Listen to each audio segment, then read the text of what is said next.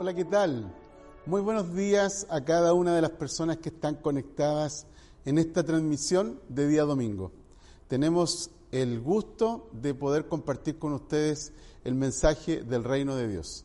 Creemos que la iglesia cumple un rol fundamental en la sociedad el día de hoy y la palabra de Dios es precisamente lo que nos da visión para vivir. Así que queremos compartir contigo el día de hoy un mensaje que creo que va a ser muy importante para ti y para tu familia. Así es que te damos gracias desde ya, que nos recibas en tu casa y que puedas conectarte con esta transmisión que estamos haciendo a través de Iglesia La Viña. Quiero compartir contigo algunas preguntas para luego ir directo al mensaje con el propósito de que podamos pensar en algunas cosas que quiero compartir esta mañana contigo. No sé si tú te habrías preguntado, pero ¿por qué un gran número de cristianos en esta generación no están creciendo y, peor aún, están siendo ineficaces con respecto a dar testimonio acerca de Jesús?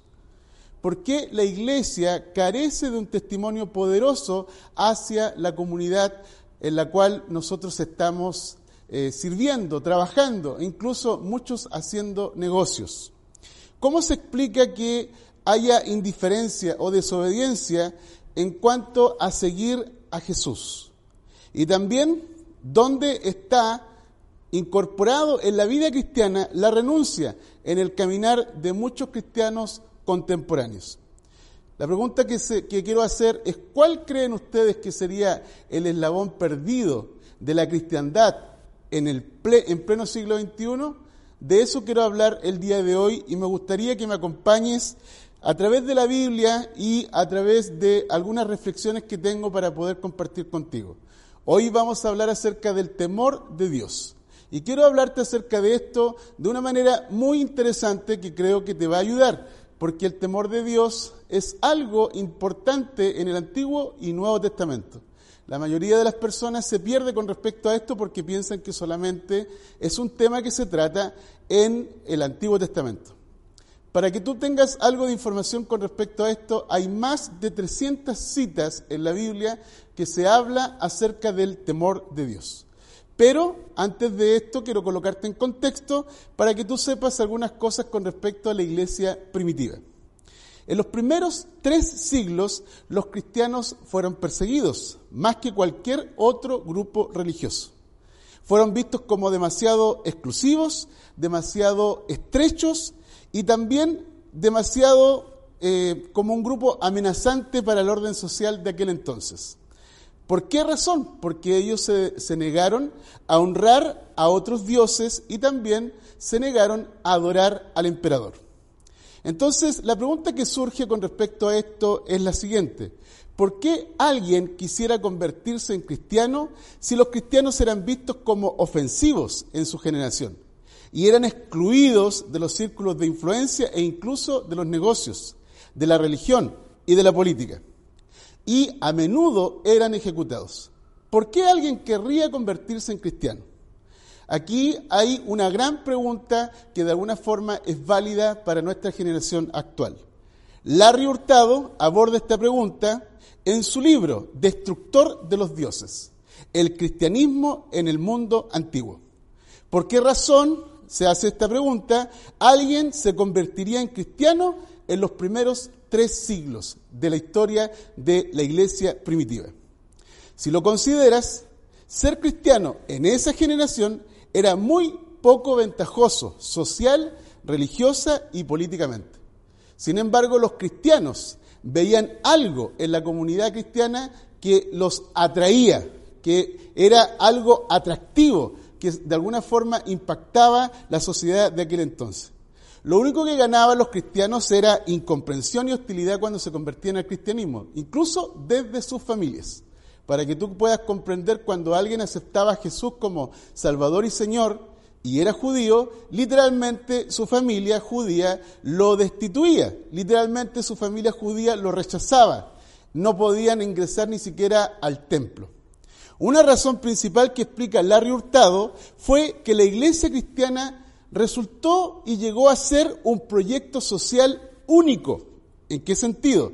Que era una comunidad de contraste, una contracultura que era ofensiva, pero a su vez también muy atractiva y desafiante para aquel primer siglo.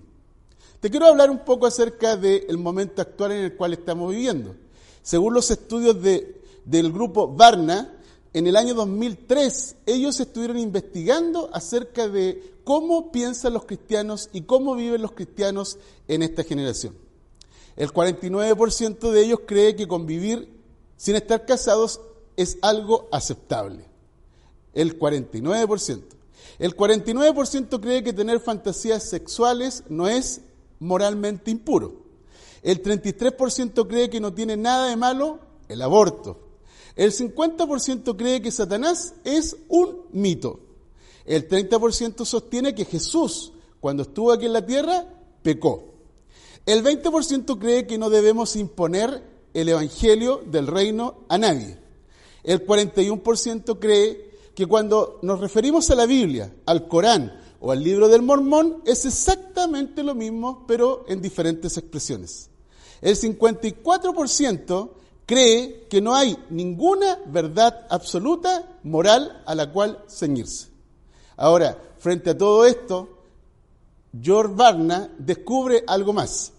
El 1% de los cristianos está viviendo en correspondencia o en coherencia a lo que cree. Imagínense lo que estamos viviendo el día de hoy. Claramente hay una gran diferencia entre el primer siglo y el siglo XXI. En la Biblia nosotros encontramos, especialmente en el libro de Santiago, lo siguiente. Dice, amados hermanos míos, no erréis. Toda buena dávida, toda buena dádiva, quiero decir, y todo don perfecto desciende de lo alto, del Padre de las luces, en el cual no hay mudanza ni sombra de variación alguna.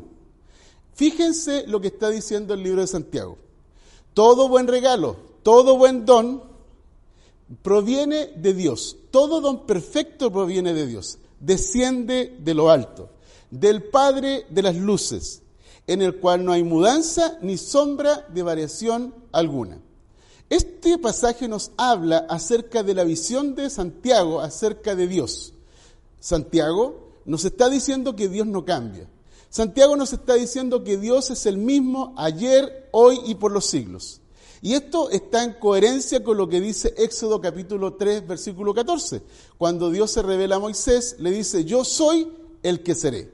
Eso significa que yo soy en el presente el que seré en el futuro. No hay cambio alguno. Dios sigue siendo exactamente el mismo. En Hebreos 13, versículo 8 se nos dice, Jesucristo es el mismo ayer, hoy y por los siglos.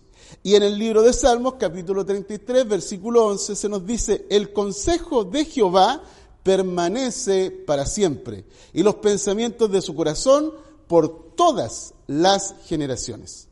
Fíjense que estamos frente a un Dios que no cambia, un Dios que cambia y transforma la vida de las personas, pero a través de algo estable, a través de algo firme, a través de algo absoluto. ¿Por qué? Porque Dios no cambia. Entonces quiero compartirte que en la Biblia nosotros encontramos, por ejemplo, una imagen acerca de el Dios único y verdadero. También encontramos esta imagen acerca de la palabra de Dios. La palabra de Dios es viva, es poderosa y es eficaz. Encontramos esta imagen también acerca de Jesús. Jesús dice, yo soy el camino, yo soy la verdad, yo soy la vida. También encontramos esta imagen acerca de la santidad de Dios declarando tres veces Dios es santo en Isaías capítulo 6. Y también vemos esta imagen de la autoridad soberana de Dios. Todo esto nos habla acerca de un Dios que no cambia, un Dios constante, un Dios continuo. Yo soy el que seré. Jesucristo es el mismo ayer, hoy y por los siglos. Así es que fíjate que estamos frente a un tremendo desafío en nuestra generación. Esta generación en la que nos ha tocado vivir, a ti y a mí, es una generación relativista, es una generación de la posmodernidad. Se le llama la generación de la posverdad. Y no podemos pasar por alto que generalmente las personas se llaman a sí mismos hijos del tiempo. los hijos del tiempo precisamente son influenciados por la cosmovisión, la cultura, las ideas del tiempo presente en el cual les toca vivir. Pero la Biblia menciona que los hijos de Dios permanecen para siempre. ¿Por qué? Porque la palabra de Dios permanece para siempre. Quiero compartirte acerca del rey David. El rey David tenía un gran don para usar las palabras y es por eso que nosotros encontramos el, libro de Salmos. Y también él escribió acerca de algo que es súper importante y aquí es donde entro en el tema acerca del temor de Dios. En una ocasión él usó la palabra girá, que describe acerca de el temor. Y fíjate lo que dice el Salmo 55, versículo 5. Temor y temblor vinieron sobre mí, y temor me ha cubierto. El salmista estaba muy consciente acerca de la presencia de Dios, estaba muy consciente de lo que eso significaba en su vida, y él experimentaba el temor de Dios sobre su vida. Dice la Biblia que la palabra girá tiene relación directamente con un temor positivo acerca de la presencia de Dios, que obviamente te genera temor. Esta experiencia de sentir temor habla acerca de reverencia, habla acerca de, de, experimentar en este, en esta, de experimentar en el tiempo presente, habla acerca de experimentar el respeto y admiración y honra hacia quien es Dios. Y esto obviamente incluye, incluye la palabra de Dios. Cuando nosotros estamos frente a la palabra de Dios, cuando nosotros participamos de la adoración, cuando nosotros experimentamos la presencia de Dios, todo esto eh, eh, es parte de lo que nosotros vamos experimentando en donde sentimos el temor de Dios. La Biblia menciona en el Salmo capítulo 112 del versículo 1 al 3, Bienaventurado el hombre que teme a Dios y en sus mandamientos se deleita en gran manera. Fíjate, la persona que teme a Dios se le llama bienaventurado. ¿Por qué? Porque esta persona lo que hace es que se deleita en gran manera en los mandamientos de Dios. Y hay una promesa con respecto a esto, con respecto a las personas que temen a Dios. Dice, su descendencia será poderosa en la tierra. Ahora, tú quieres que tu descendencia, tú quieres que tus hijos, tú quieres que tus nietos, tus bisnietos sean poderosos en la tierra, entonces a partir de hoy nosotros tenemos que pensar que en el tiempo presente tenemos que ser hombres y mujeres que temamos a Dios. Y eso significa guardar sus mandamientos. Eso implica deleitarnos en gran manera en la palabra de Dios. De esa forma, Dios promete que nuestra descendencia será poderosa en la tierra. La generación de los rectos, dice, será bendita. Esto habla acerca de que Dios imparte bendición en aquellos que temen su nombre, en aquellos que temen su palabra, en aquellos que temen sus mandamientos, en aquellos que temen su presencia. Dice, bienes y riquezas hay en su casa y su justicia permanece para siempre. En tiempos de conflictos, en tiempos de crisis, en tiempos de inseguridad, en tiempos de inestabilidad, bienes y riquezas hay en la casa de aquellos que temen a Dios. Y este es el gran mensaje que quiero compartir contigo. Estamos viviendo tiempos de crisis. Y tú y yo, nosotros necesitamos entender cómo es que Dios va a bendecir nuestra casa.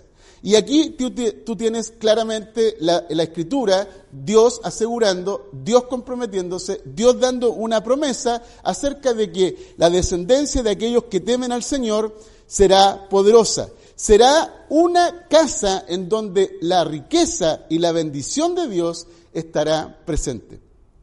Fíjate que en el Salmo capítulo 36, versículo 1, el salmista dice, la iniquidad del impío me dice al corazón, no hay temor de Dios delante de sus ojos. Y tú puedes ver en esta generación, tú puedes ver cómo las personas están eligiendo vivir. Tú puedes ver cómo las personas hablan, tú puedes ver cómo las personas piensan a través de las redes sociales. Tú puedes ver cómo la gente quiere vivir su vida a través de las imágenes, fotos y videos que suben a sus redes sociales. El salmista dice, la iniquidad del impío me dice al corazón. ¿Qué es lo que te dice la iniquidad del impío en esta generación? ¿Qué es lo que te dice tu corazón? El salmista dice, no hay temor de Dios delante de sus ojos. David está diciendo lo siguiente, cuando veo a alguien que se entrega al mal, mi corazón me dice que esa persona no teme a Dios, no reconoce la verdad acerca del pecado, no reconoce el llamado de Dios a vivir una vida en santidad. En Romanos capítulo 3, versículo 18, el apóstol Pablo escribe lo siguiente. Dice, así que, amados, puesto que tenemos tales promesas, limpiémonos de toda contaminación de carne y espíritu, perfeccionando la santidad, dice, en el temor de Dios. Así que claramente el temor de Dios está en el Antiguo Testamento y en el Nuevo Testamento y no desaparece en el siglo XXI. El siglo XXI es más desafiante aún porque estamos literalmente plagados de imágenes. Y estas imágenes se nos vienen a través de las redes sociales. Las redes sociales hoy día están invadiendo. Se estima que más o menos, se estima que más o menos existen más de 3 mil millones de páginas web que están orientadas y dedicadas a la pornografía. Imagínate lo que te estoy diciendo. Es decir, hay una invasión de la iniquidad. Y la iniquidad que yo veo me dice al corazón, no hay temor de Dios delante de sus ojos. Así es que claramente esto es muy importante. Ahora, ¿cuán importante, esto es para, ¿cuán importante es el temor de Dios, el temor reverente para Jesús? Quiero leerte en Hebreos capítulo 5, versículo 8 al 9. Y Cristo dice, en los días de su carne, es decir, cuando caminó entre nosotros, cuando caminó entre hombres y mujeres, cuando caminó en su generación, dice que ofreció ruegos y súplicas con gran clamor y lágrimas al que le podía librar de muerte prematura. Y fue oído, dice, a causa de temor reverente. ¿Fue oído a causa de qué? A causa de temor reverente. Y aunque era hijo, por lo que padeció, aprendió a obedecer. Y habiendo sido perfeccionado, vino a ser autor de eterna salvación para todos los que le obedecen. Así que, queridos, Jesús no fue la excepción con respecto al temor de Dios. La Biblia menciona claramente que Jesús fue tentado en todo según nuestra semejanza, pero sin pecado. Esta es la gran diferencia. Tú y yo vamos a ser tentados en todo, pero nosotros tenemos que tener conciencia acerca de lo que hace el pecado en la vida de una persona. Cuando el pecado entra en acción, tú lo que haces es que mueres espiritualmente. Una parte de ti comienza a morir. Una parte de ti puede significar que puede morir una relación, puede, puedes comenzar a enfermarte emocional y mentalmente, puedes comenzar a experimentar deterioro y desintegración moral en tu vida, puedes comenzar a experimentar literalmente cosas que comienzan a ocurrir en tu vida a nivel laboral, empresarial, y claramente esto es porque nosotros tenemos que tener conciencia de que los principios de Dios son los que traen bendición. Cuando nosotros nos salimos de los principios de Dios, es decir, desobedecemos la palabra de Dios, claramente lo que estamos trayendo es maldición y no bendición a nuestra vida. Y es por esa razón que Jesús nos dice que Él ofreció ruegos y súplicas con gran clamor y lágrimas. Créanme que para poder vivir y hacer la voluntad de Dios implica esto, ofrecer, así como Jesús, ruegos y súplicas con gran clamor y lágrimas. Hacer la voluntad de Dios no es fácil, pero no es imposible.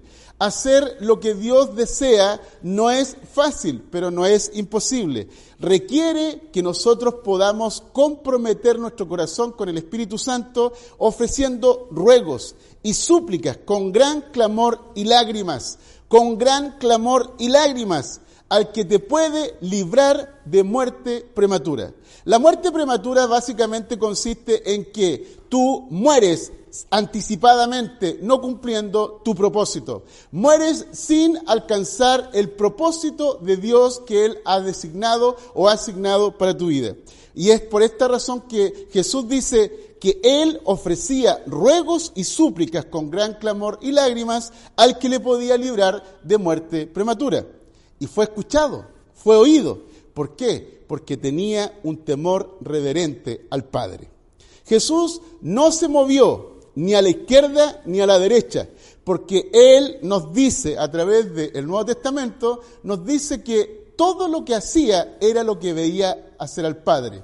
Él hablaba lo que escuchaba del Padre. Así es que Jesús no hacía nada por sí mismo, todo lo que hacía era la voluntad del Padre. Y él aprendió, como hijo, aprendió la obediencia. Habiendo sido perfeccionado, aprendió la obediencia. Él experimentó el sufrimiento, experimentó la persecución, experimentó el rechazo, experimentó el abandono, experimentó la traición, la burla, sin embargo, aprendió a obedecer al Padre, a pesar de vivir en un mundo caído. Yo quiero compartirte acerca de esto porque creo que es súper importante para el día de hoy. La generación en la que estamos viviendo, literalmente si nosotros no nos preocupamos acerca de entender esto que estoy hablando, acerca del temor de Dios, las próximas generaciones de creyentes no van a entender cómo hacer la voluntad de Dios. Y claramente tú y yo, que estamos en este presente, nosotros somos responsables delante de Dios de vivir conforme al propósito de Dios para dejar descendencia para dejar un legado, para dejar una herencia. Quiero hablarte acerca del temor de Dios. Por ejemplo, la palabra girá significa estar consciente para sentir vergüenza de hacer algo incorrecto ante los ojos de Dios. Sentir vergüenza, sentir vergüenza, eso significa temor de Dios. Es decir, cuando tú tienes temor de Dios en tu corazón, tú en tu corazón vas a determinar no hacer algo indebido, no vas, vas a determinar eh, vas a determinar no hacer algo que ofenda a Dios, que desagrade a Dios. Hay otra palabra que se utiliza en la Biblia que, que tiene relación con temblor. La palabra temblor es yaret. Y esa palabra significa el que tiembla está emocionado ante Dios y se le podría traducir como una persona que tiene pasión y amor para hacer la voluntad de Dios. Todo esto de alguna forma nos ayuda a reflexionar en, respecto al tiempo presente. Nosotros, por ejemplo, podemos sacar algunas conclusiones en la actualidad. Flow McClown Jr. escribe lo siguiente con respecto al temor de Dios. Dice que significa simplemente que amas de tal manera a Dios que odias todo lo que Él odia. Esta clase de odio no es producto de una religiosidad neurótica, ni tampoco es reflejo de nuestra cultura. Nace de estar cerca de Dios y estar sintonizado con su carácter. Eso quiere decir que amamos a Dios porque Él nos ama y estamos de acuerdo con Dios en aborrecer todo aquello que Él dice que es detestable. En el primer siglo, por así decirlo, eh, del, del, año 30 al año 100, vivió Clemente de Roma. Y Clemente de Roma escribió esto para nuestra generación. El Padre dice, que es compasivo en todas las cosas y dispuesto de hacer bien, tiene compasión de los que le temen y con bondad y amor concede sus favores a aquellos que se acercan a Él con sencillez de corazón. Fíjate qué interesante que tengamos el testimonio de personas que no escribieron el Nuevo Testamento, pero que vivieron entre el año 30 y el año 100. Luego encontramos a Policarpo en el año 135 después de Cristo. Dice, estamos delante de los ojos de nuestro Señor y Dios. Y todos hemos de presentarnos ante el trono del juicio de Cristo. Y cada uno tendrá que dar cuenta de sí. Por tanto, dice, sirvámosle de tal modo con temor y con toda reverencia, como Él mismo dio mandamiento y también los apóstoles que predicaron el Evangelio de Jesús. Así es que fíjate que es importante el temor de Dios en la vida cristiana. En la vida, en la vida cristiana es sumamente importante entender cómo funciona el temor de Dios. Y yo quiero compartirte algunos beneficios de lo que es eh, o lo que hace el temor de Dios en nuestra vida. El temor de Dios te ayuda a rechazar el mal y prolonga tu vida para que puedas cumplir el propósito que Dios te ha dado. Imagínate lo que te está diciendo. Prolonga tu vida con propósito. El temor de Dios también nos abre acceso para que puedas experimentar la gracia de Dios. El temor de Dios también te ayuda a mirar a Dios antes que a los hombres para nuestra justicia. Es decir, basamos nuestra aceptación en la fe de su Hijo. Vivimos por fe en el Espíritu de tal modo que nuestra aprobación viene del Padre Celestial y no de los hombres. El temor de Dios también nos confronta ante la autoridad de Dios. Eso implica, estamos escuchando su voz, estamos siguiendo su palabra, creemos en el pacto y en las promesas que Dios nos ha dado. Eso es lo que hace el temor de Dios. El temor de Dios también nos ubica en el camino de la vida. Eso implica que el Espíritu Santo nos toma y nos transforma a la imagen de su Hijo Jesús. El temor también, el temor de Dios también nos devuelve el gozo de amar, obedecer y honrar a Dios. El temor también nos da el conocimiento para hacer la voluntad de Dios. Y también el temor de Dios aumenta nuestra conciencia de la presencia de Dios aumenta nuestra conciencia de la palabra de Dios y nos ayuda a conocer el carácter y la santidad de Dios. Todo esto son los beneficios del temor de Dios. Quiero hablarte ahora acerca de algunas cosas positivas del temor de Dios para tu vida. Primero que nada, el temor de Dios es un regalo del Espíritu Santo. Cuando nosotros nos convertimos verdaderamente, nace en nuestro corazón un amor genuino, puro e inalterable por Dios. Y de manera incondicional estamos dispuestos a hacer la voluntad de Dios. Eso crea en nosotros una disposición humilde para someter nuestra vida al Espíritu Santo y a la palabra de Dios. Fíjate lo que dice el libro de Isaías capítulo 11, del versículo 1 al 3.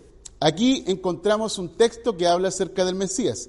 Dice, saldrá una vara del tronco de Isaí y un vástago retoñará de sus raíces y reposará sobre él el espíritu de Jehová, espíritu de sabiduría y de inteligencia, espíritu de consejo y de poder, espíritu de conocimiento y de temor de Jehová. Y le hará entender diligentemente en el temor de Jehová, no juzgará según la vista de sus ojos, ni arguirá por lo que oigan sus oídos. Fíjate que la manifestación del Espíritu Santo incluye el espíritu de conocimiento y el temor de Dios. El temor de Dios es un don, es un regalo que Dios nos da por medio del Espíritu Santo para que nosotros sepamos cómo agradar a Dios, cómo ser diligentes en nuestro corazón para honrar al Señor. El apóstol Pablo también nos muestra que Dios cumple un papel para eh, inculcarnos el respeto, la reverencia y el temor necesario en nuestro corazón. ¿Por qué? Porque el Espíritu Santo, por ejemplo, nos habla a través de Filipenses. Por tanto, dice, amados míos, como siempre ustedes han obedecido al Señor, no solo cuando yo estoy presente, sino también mucho más cuando estoy ausente. Es decir, los creyentes de, Filipo no necesitaban a alguien que les tuviera el ojo encima para que ellos fueran obedientes. Ellos estaban dispuestos a obedecer aún, el, aún que el apóstol Pablo no estuviera presente. El apóstol Pablo les dice, ocúpense, dice, de vuestra salvación con temor y temblor. Porque Dios es el que produce en ustedes el querer como el hacer por su buena voluntad. Así es que el querer y el hacer viene de la voluntad de Dios. El querer y el hacer viene de la disposición de Dios para que nosotros podamos experimentar este regalo del temor de Dios. Por eso dice el apóstol Pablo, ocúpense de su salvación con temor y temblor. Eso, eso quiere decir que no hagamos nada indebido, pero a su vez temblor, que estemos dispuestos con fervor, con valentía, con amor, a hacer todo lo necesario para agradar a Dios. Esto es muy interesante. Número dos, el temor de Dios nos otorga la conciencia de la presencia de Dios. Cuando alguien verdaderamente teme a Dios, se somete a Él sin importar el costo.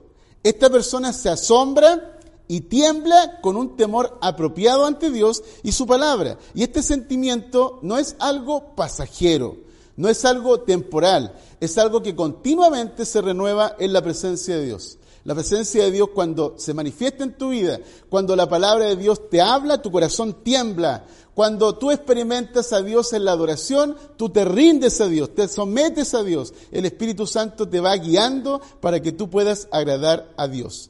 En el Salmo capítulo 33, versículo 8 dice, tema al Señor toda la tierra, teman delante de Él todos los habitantes del mundo.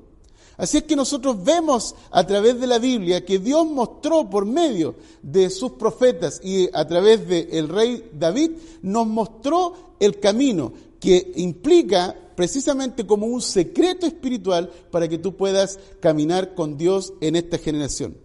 Ahora, fíjate en este detalle. Isaías 62 dice, mi mano hizo todas las cosas y así todas las cosas fueron hechas, dice el Eterno. Pero miraré, dice, mira qué importante este detalle, mira, es tan hermoso este detalle, dice, pero miraré a aquel que es pobre y humilde de espíritu. La persona que es pobre significa una persona que tiene una profunda necesidad de Dios, una persona que tiene sed de Dios. Dice, miraré al que es pobre y es, al que es pobre de espíritu y al que es humilde. La persona que es humilde es una persona que está dispuesta a arrepentirse, dispuesta a hacer cambios, dispuesta a cambiar. ¿Por qué? Porque es una persona que tiembla a la palabra de Dios. En Proverbios capítulo 22, versículo 4, destaca lo siguiente con respecto a esta actitud reverente hacia Dios. Riqueza, honra y vida son el pago, dice, la remuneración de la humildad y del temor del Señor. Riqueza, honra y vida. Fíjate qué importante esto. En tiempos de incertidumbre como los que estamos viviendo, tú quizás te estás preguntando lo que viene, lo que va a ocurrir y cómo, cómo puedo controlar algo que, está, eh, que, que es incontrolable. Pues bien, la Biblia menciona claramente que en tiempos de angustia el pueblo de Dios fue prosperado, básicamente porque Dios nos dio instrucciones acerca de cómo experimentar la provisión de Dios. Riqueza, honra y vida son el pago, son la remuneración de aquellas personas que buscan a Dios con humildad y temor del Señor. Qué importante esto, amados, porque no se trata de la matemática humana, se trata de la matemática del cielo. La matemática del cielo tiene que ver con que nosotros tenemos que tener un corazón humilde y temor reverente al Señor.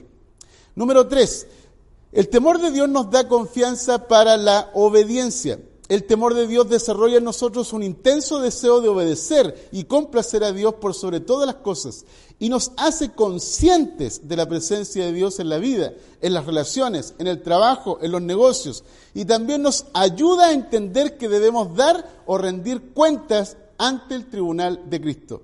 El apóstol Pablo nos escribió, por tanto dice, procuren también, ausentes o presentes, serle agradables porque es necesario que todos nosotros comparezcamos ante el tribunal de Cristo, para que cada uno reciba según lo que haya hecho mientras estaba en el cuerpo, sea bueno o sea malo. Conociendo pues, dice el apóstol Pablo, el temor del Señor, persuadimos a los hombres. Conociendo pues el temor del Señor, persuadimos a los hombres. David entendía la importancia de la conexión entre lo que es la obediencia y el temor del Señor. En el Salmo 111, versículo 10 dice, el principio de la sabiduría es el temor del Señor.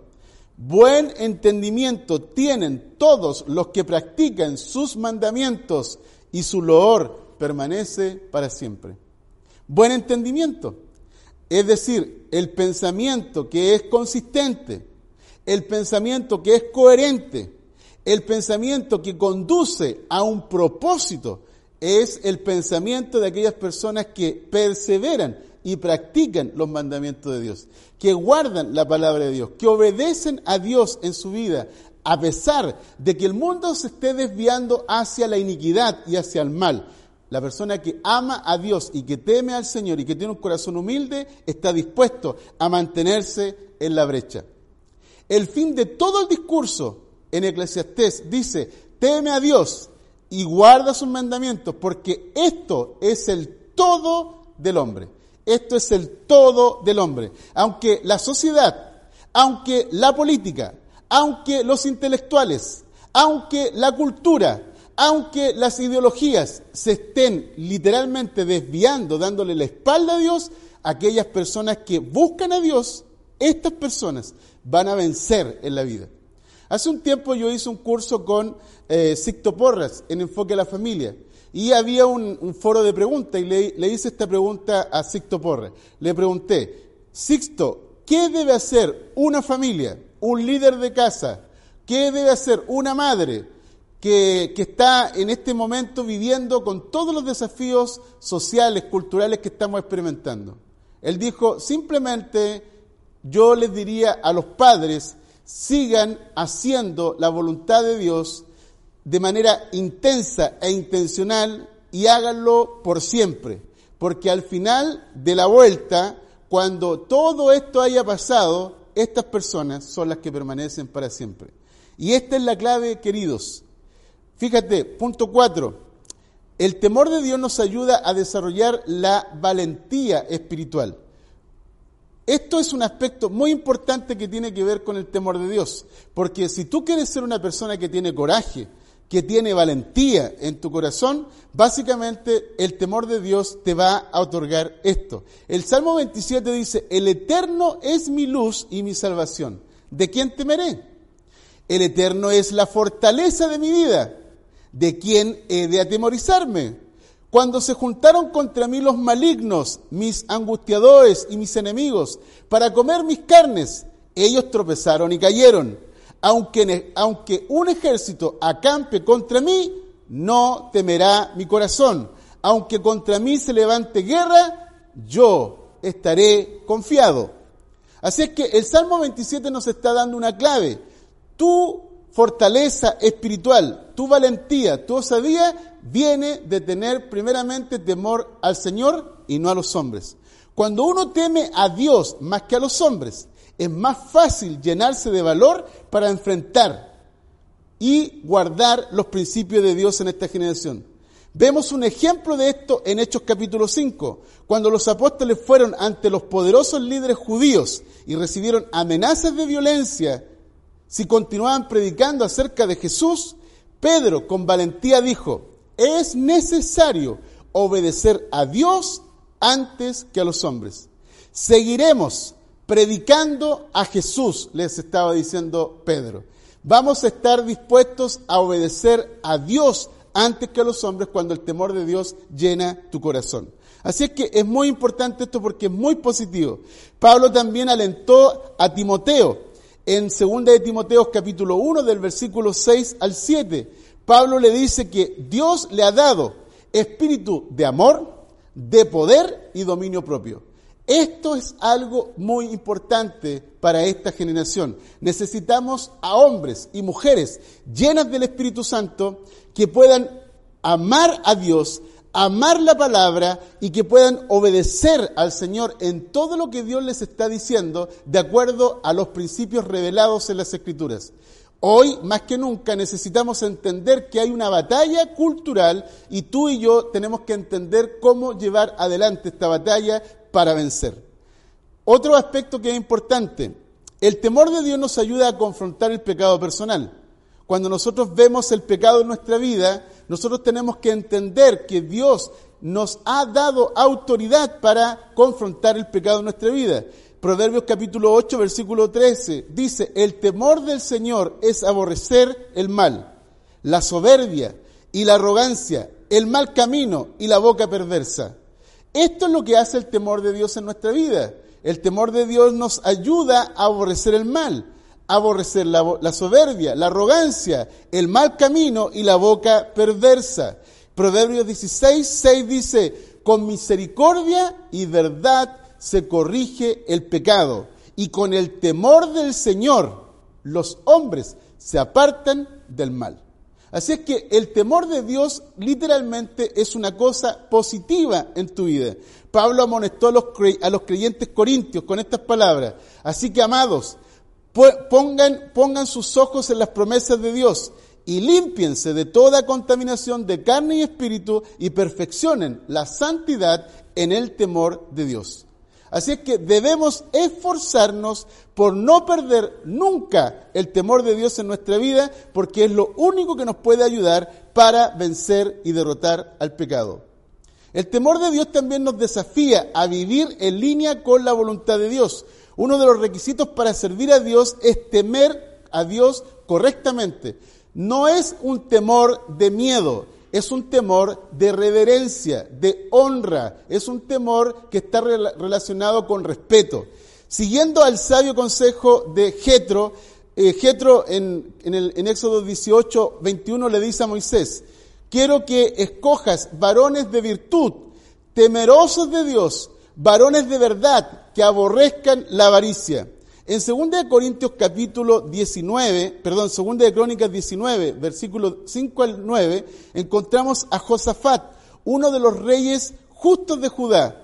Hizo lo mismo y puso jueces en todas las ciudades fortificadas de Judá, por todos los lugares, y dijo a los jueces, mirad lo que hacéis, porque no juzgáis el lugar de hombre, sino el lugar de Dios, el cual está entre vosotros cuando ustedes juzgan.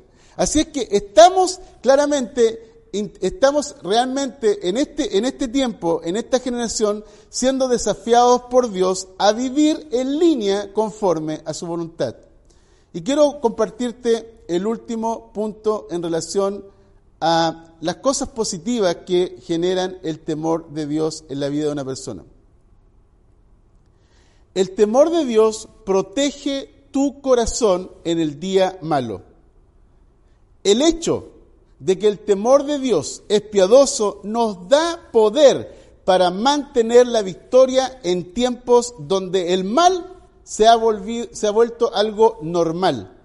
¿Cómo podemos vencer? Claramente nosotros tenemos las escrituras. El profeta Jeremías dice, les daré un corazón y un camino para que me teman perpetuamente, para que, para que tengan bien ellos y sus hijos después de ellos, y haré con ellos un pacto eterno que no volveré atrás, pondré mi temor en el corazón de ellos para que no se aparten de mí. Esto es lo que nos está diciendo el profeta Jeremías en esta generación. El Señor nos dará un corazón, un camino para poder temer al Señor de manera perpetua. De manera que nosotros podamos ver el bien en el presente y también en nuestros hijos, en la próxima generación. Y el propósito de Dios es simplemente protegernos en esta generación. La única manera de poder vencer claramente es a través de la presencia, la palabra, el pacto, la promesa y el poder de Dios. Proverbios dice, da al sabio y será más sabio, enseña al justo y añadirá aprendizaje. El temor al Señor es el principio de la sabiduría y el conocimiento del Señor es el entendimiento. Yo quiero dejarte con estas reflexiones porque creo que son súper importantes para que nosotros entendamos cómo vivir en esta generación y tomar en cuenta lo que estamos hablando acerca del temor de Dios. No sé si respondí tus preguntas. ¿Por qué un gran número de creyentes no crecen y son ineficaces? ¿Por qué la iglesia carece de un testimonio poderoso hacia su comunidad? ¿Cómo se explica la indiferencia o desobediencia que tienen los creyentes en esta generación? ¿Dónde está la renuncia en el caminar de aquellos cristianos contemporáneos? Pues bien, no sé si descubriste cuál es el eslabón perdido del cristiano de esta generación. Y creo que el eslabón perdido es el temor de Dios. Quiero que Dios te bendiga con esta palabra, que puedas atesorar esta palabra, que puedas escucharla con sensibilidad, como decía y describía la Escritura, con humildad, con amor, con temblor de Dios, con temor de Dios, y que Dios pueda revelarte aún más en profundidad cómo Él desea que tú puedas vivir en esta generación, como padre, como esposa, como hijo, como alguien que está haciendo negocios, como alguien que está trabajando, como alguien que está teniendo influencia. Simplemente yo quiero que puedas prestarle atención a los principios de Dios para que sepas cómo vivir y permanecer en los próximos años a pesar de los cambios culturales que se están generando. Que Dios te bendiga y deseo que Dios pueda otorgarte gracia y poder para vivir.